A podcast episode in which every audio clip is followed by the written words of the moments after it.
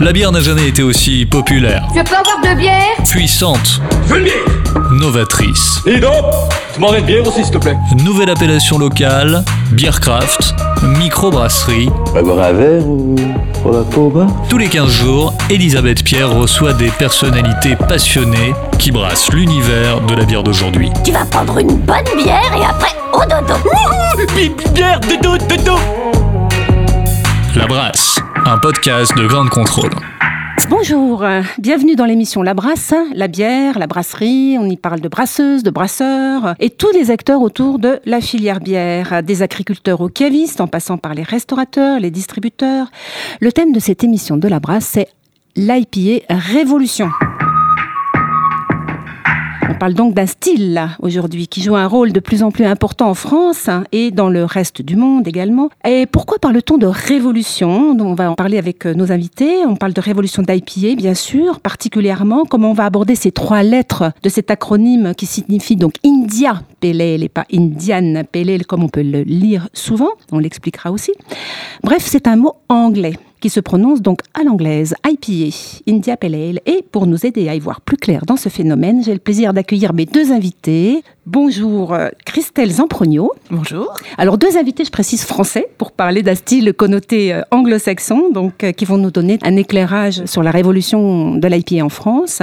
Donc Christelle est caviste, elle nous vient de Cherbourg. Tu as fait le chemin, donc exprès, merci beaucoup. Et tu Avec as créé plaisir. ta cave à bière qui s'appelle Beers, Z à la fin, un grand Z comme ton nom, Zamprogno. Et tu as ouvert euh, plus récemment une deuxième cave également dans l'Essonne. Alors tu nous parleras bien sûr de ce phénomène, de comment toi tu le vis en tant que caviste et comment tes clients réagissent à cette nouvelle famille de bières en France. Nous avons le plaisir d'accueillir également Vincent Bogart. Bonjour Vincent. Bonjour Elisabeth. Merci aussi d'avoir fait le voyage depuis le Pas-de-Calais. Tu es Ouais. brasseur à Aix-Noulette, donc joli petit village, pas très loin d'Arras. Tu as créé ta, ta brasserie Saint-Germain avec ton frère Stéphane et un ami d'enfance. Hervé. ouais. Hervé. Euh, tes bières, elles ont une particularité, elles s'appellent Page 24, euh, petite allusion rapide à Hildegard de Bingen. Voilà. Voilà, Ouais. donc on racontera peut-être cet hommage aussi, mais j'en avais déjà parlé euh, dans d'autres émissions sur le houblon. C'est une abbesse qui a été non seulement brasseuse, mais qui a surtout été une des premières à affirmer les bienfaits des houblons dans la bière. Et toi, Vincent, tu prônes depuis le début euh, de ton aventure les houblons dans- de ton terroir euh, dans tes bières. Et c'est aussi parce que tu es un des rares brasseurs artisanaux français à bien connaître les États-Unis et d'ailleurs à y exporter tes pages 24, je crois. Tout à fait. Ouais. Voilà. Mais tout d'abord, c'est l'heure de déguster une bière. Alors, je ne vous cache pas qu'il s'agit d'une bière qui va avoir un petit rapport avec le houblon et avec le style IPA. On va pas dire ce que c'est. On va parler de la couleur. Elle est relativement dorée, on va dire, hein, Oui. jaune doré, hein, avec une belle mousse très blanche, bien dense la mousse. hein Très important, compact. très Ouais. compact. Ouais. hein. Alors au niveau du nez, il y a quelque chose de frappant là. Ce fruit. Hmm?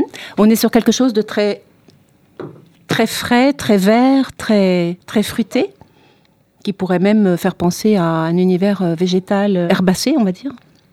Et en bouche, Alors, une pointe d'acidité, des notes euh, fruitées, des notes euh, en effet herbacées, une amertume qui est présente mais équilibrée. On a une pétillance qui est fine. l'acidité et l'amertume sont totalement, quasiment euh, équilibrés en fait. Tout à fait. Hein, il y en a C'est pas une bière qui est- gourmande. Alors c'est une bière de toi, Vincent. Oui, pour moi c'est plus facile d'en parler. Donc tu peux nous en parler un peu plus en détail. C'est ta rhubarbe IPA, donc. Alors c'est la euh, IPA, voilà. Donc en fait c'est une bière au départ euh, qu'on fait chez nous assez régulièrement. La rhubarbe, on l'exporte en Norvège et puis on était trop tôt en fait pour euh, ce qui allait se passer sur la bière, que ça soit la bière à la rhubarbe, la chicorée, au miel. On était vraiment trop en avance. Et puis on s'épuise un petit peu à essayer de défendre ce style. Et notre importateur norvégien avec qui on travaille plutôt pas mal là-dessus, il l'annonce à un brasseur euh, là-bas, qui est-il de chez Diogn, qui dit écoute, euh, t'en trouveras plus dans ton magasin préféré parce que euh, on va l'arrêter. Et puis euh, Ketil bah, prend son téléphone, il dit hey, les gars, on va peut-être faire une collab. Il dit moi je maîtrise les houblons australiens, néo-zélandais, américains depuis longtemps et je vais venir chez vous et j'amène les sacs dans l'avion et on, on va faire une collab sur la base de la bière à la rhubarbe. Ok. Il est venu et puis alors là pour nous après euh, c'est une collab qui a ben, on avait fait que 40 hectos à l'époque et puis on avait dit bah non c'est une collab euh, on arrête puis on été obligé et contraint et même heureux maintenant de devoir la continuer et euh, on a leur accord en fait pour continuer à la brasser euh, malgré que Katie est partie dans d'autres brasseries euh, on a toujours l'accord de Gnogno pour continuer à faire cette bière C'est une belle histoire de collaboration qui dure du coup. Ouais, ouais, ouais. Et puis malgré qu'on l'ait sorti la, la, la version rhubarbe IPA, ça n'a pas été facile. hein. Ça n'a pas été facile du tout. Ça fait un peu plus de 8 ans qu'on fait ça. Tout le monde nous a vu un peu comme des extraterrestres avec ça. Et puis pour en finir, aujourd'hui, euh, ça devient presque un classique, quoi. Donc, euh, Et ce mélange de style anglo-saxon avec, euh, avec ce produit éminemment du nord, de ton terroir, puisque je crois que la rhubarbe utilisée vient de à côté de elle est aux alentours de 40 km autour de brasserie. Ouais. Donc là, c'est vraiment très intéressant de pouvoir euh, combiner ces deux dimensions Ouais. finalement dans cette bière. On la verrait bien avec quoi cette bière? Un petit fromage, non? Un petit fromage, ouais. Ça appelle le chèvre un peu, ça cette histoire, chèvre, quand ouais, même. Tout à fait. Mm. Et puis peut-être aussi une tarte aux fraises. euh.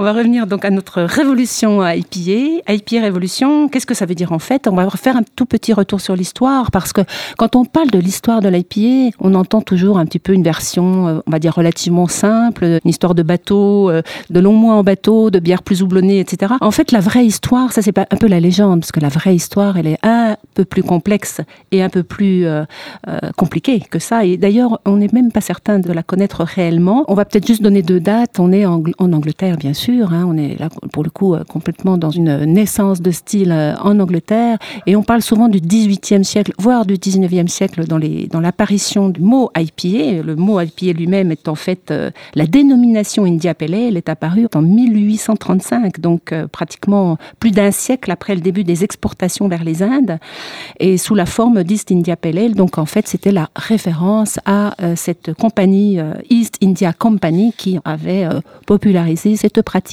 Mais au final, ces bières très houblonnées anglaises, elles remontent à 1700. Donc on est beaucoup plus tôt que le 18e siècle. On va repartir un petit peu sur la vision d'un brasseur, donc euh, sur ce style d'un brasseur français, donc éminemment euh, américain dans, ce style, puisque la Renaissance, elle est repartie des, États-Unis dans les années 70. Alors, bien sûr qu'on va parler des houblons américains, je pense. Bah, en fait, euh, ils ont cultivé et ils ont développé aussi des houblons en fonction de leur terroir. On a essayé, nous, dans le Nord, et on continue, hein, de planter des variétés libres de, de plantation, où il n'y a pas de copyright dessus. Dans, le Nord, on a essayé avec le cascade, il y a déjà quelques années, et les arômes euh, sont très bien, mais c'est pas le cascade euh, US, en fait, euh, qu'on a l'habitude. Mais par contre, il, il se tient plutôt pas mal, donc on a réussi à faire d'autres choses avec. Euh, Notamment la Malteops, qui n'est pas du tout une IPA, mais qui, Qui est, est plutôt une- bière très houblonnée. Une bière très houblonnée. Et ça, j'y tiens en fait à ce qu'on garde ce terme de bière très houblonnée et pas euh, IPA à la française ou autre comme certains pourraient. Je peux comprendre que certains le fassent, mais après j'ai peur qu'on oublie justement ce style euh, bière houblonnée. Et puis ouais, ben, à force d'aller aux États-Unis, ben, nous on a commencé à, à goûter des choses un petit peu euh, trop en avance. hein. On savait déjà à peu près ce qui allait se passer, mais euh, nous on est revenu dans nos valises avec des choses euh, trop en avance. Euh, Même là, on a encore plein d'idées, mais euh, on est un peu échaudé des fois de les sortir en premier parce que c'est toujours très compliqué après. Ouais. Et donc, par rapport à cette origine américaine, on a maintenant des variations euh, belges, donc françaises bien sûr, des variations euh, également sous forme impériale. Alors, Christelle, cette euh, richesse de ramification de la branche IPA, tu la vis comment, toi, dans ta cave? Alors j'ai fait l'exercice, j'ai compté le nombre de sous-styles d'IPA dans la cave. Donc j'ai une centaine de références, un gros gros rayon IPA qui est un petit peu moteur de la cave quand même. C'est énorme. hein Et j'ai 14 sous-styles, mine de rien. Donc il y en a certains qui sont référencés, qui sont écrits dans les guides, et puis d'autres qui apparaissent, parce que mine de rien, les brasseurs se renouvellent constamment sur ce style. Ce qui fait le bonheur évidemment des consommateurs d'IPA, parce que parce qu'ils sont toujours en recherche d'expérience, de nouveautés. tu peux nous en citer un ou deux, par exemple? Alors les styles styles, allez, euh, on va mettre des sour IPA, ouais, euh, des double dry hopping IPA, milkshake IPA, New England IPA, euh, black IPA, c'est ça va vraiment dans tous les sens en termes de goût et euh, en termes de, euh, de douceur. C'est c'est assez dingue. Donc, on s'éloigne un petit peu du coup des, des West Coast euh, initiales, Vincent? Ouais. Moi, ce qui me dérange là-dedans, enfin, c'est bien, hein, il faut aussi que ça évolue et puis on peut pas tout le temps rester sur les mêmes styles. Mais c'est que justement, ça aille trop vite et qu'on oublie certains styles. Eux, les Américains, ça fait 25 ans qu'ils sont dedans et ils sont venus dedans, mais un petit peu au fur et à mesure. Nous, aujourd'hui, on sort un style parce qu'en fait, fait, il suffit d'aller regarder sur Internet, c'est tellement facile par rapport à il y a 16 ans. Euh, ah bah tiens, un tel, il a sorti euh, New England, l'autre il a sorti ceci, l'autre il a sorti cela, et tout le monde se met à faire ça. Et en fait, on en oublie certains styles et on va même les oublier pour longtemps parce que euh, il y a des choses qui vont passer un petit peu à la trappe. Ça, c'est le petit côté qui m'embête. Mais après, euh, euh, du moment qu'on s'éclate, il n'y a pas de problème. Et puis on y reviendra, de toute façon. On, y reviendra. Il y a beaucoup de choses à faire, effectivement. Ouais. C'est un peu cyclique. Hein. Oui, Tout est cyclique. Les Américains, moi, euh, allez, ça fait une petite dizaine d'années que je vais là-bas sur des festivals. Donc c'est Shelton, c'est un, un festival assez représentatif. Euh, et tous les ans, je leur pose la question, mais euh, quand est-ce que ça s'arrête chez vous? Et en fait, non. Oui, ils sentent une petite baisse, mais c'est pas non plus énorme. L'IPA a encore des beaux jours de, devant elle. Euh, Enfin, ce style a encore euh, des beaux jours. Il y en a encore pour un moment. Moi, je dis que le retour de la Pils va revenir. C'est la prochaine. euh, Ouais, mais c'est encore long. Prochaine révolution, du coup. Tout à fait. Pour en revenir à l'IPA, on est sur une boisson qui est assez fragile, qui a besoin d'être gardée au frais. Comment tu fais J'ai la chance d'avoir une cave à Cherbourg. On dépasse jamais les 18 degrés. Non, j'exagère. Je vais me faire taper dessus. Euh, non, du coup, j'ai une réserve qui est très très tempérée. Et puis, bah, du coup, j'ai un rayon où je mets euh, très très peu de références. J'ai pas de frigo pour conserver mes IPA, mais j'y fais très très attention. Donc, conseiller aux auditeurs, surtout, ne gardez pas vos IPA en cave, ça ne sert à rien. Buvez-les les plus Fraîches possibles. en termes de date. hein. Et on a aussi un phénomène euh, qui va changer un petit peu les habitudes euh, du coup des clients. Des clients. Comment tu les ressens, toi, tes, tes clients, face à cette euh, révolution IPA Ah, Moi, je trouve que ce style est une vraie porte d'entrée euh, dans le monde brassicole. C'est-à-dire que j'ai vu euh, énormément de gens qui arrivaient en cave euh, en pensant qu'ils n'aimaient pas la bière et qui ressortaient en ayant goûté une bière à la pression, une IP à la pression et en se disant mince alors, j'ai découvert quelque chose. Et euh, quand je dis ça, ça va de ma belle-sœur à mes amis proches, à de nombreuses clientes. C'est très féminin, mais également masculin.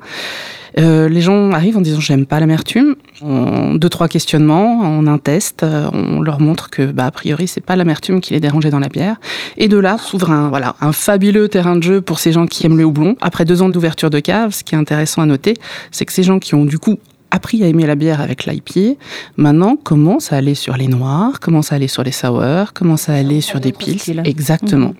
Et c'est peut-être important aussi de rappeler que les IPA sont évidemment des bières euh, amères, avec de l'amertume bien sûr, mais avant d'être amères, ce sont d'abord des bières aromatiques. Tu es d'accord avec ça Oui, tout à fait. ouais, ouais. Moi, c'est le côté que j'aime bien en fait euh, de l'IPA, c'est surtout le côté aromatique que je garde. C'est aussi, alors ce que certains voient comme une carte de visite chez nous et des fois ce qu'on nous reproche. Alors ça dépend euh, quel est le, le niveau du consommateur. Euh, c'est que toutes nos bières en fait chez nous, il y a une signature, c'est l'équilibre. Ça, c'est important. Il n'y a pas une dominante euh, plus plus. euh, alors des fois, oui, on, s'est déjà amusé à faire des trucs plus, mais euh, c'est vraiment la signature de la brasserie, quoi, en fait. C'est l'équilibre. On peut préciser d'ailleurs que tu fais une IPA, donc et une double IPA, Ouais. bien sûr, Ouais, ouais. qui ont toutes les deux des, des profils et des identités très très marquées. Ouais, et qui, qui marche très bien. Voilà. Avec quoi ça va bien une IPA On nous demande souvent avec quoi ça va bien, avec quoi on peut les marier, les IPA, dépendamment bien sûr de leur famille aromatique, mais globalement. Globalement, l'IPA, c'est intéressant parce que justement, ça ramène aussi la bière à table. Donc, euh, l'IPA avec le fromage, hein, mes fétiches, ça va être euh, une double IPA avec un bon roquefort. Une double IPA ou une IPA bien aromatique et un petit peu, un petit peu sèche sur un, un beau comté 18 mois, ça va être chouette. On peut aller sur les chèvres, on peut aller, euh, les bleus, je l'ai déjà dit. Mais disons que voilà, le monde du fromage est très très réceptif aux IPA. Et puis après, derrière, euh, tous les plats un petit peu exotiques.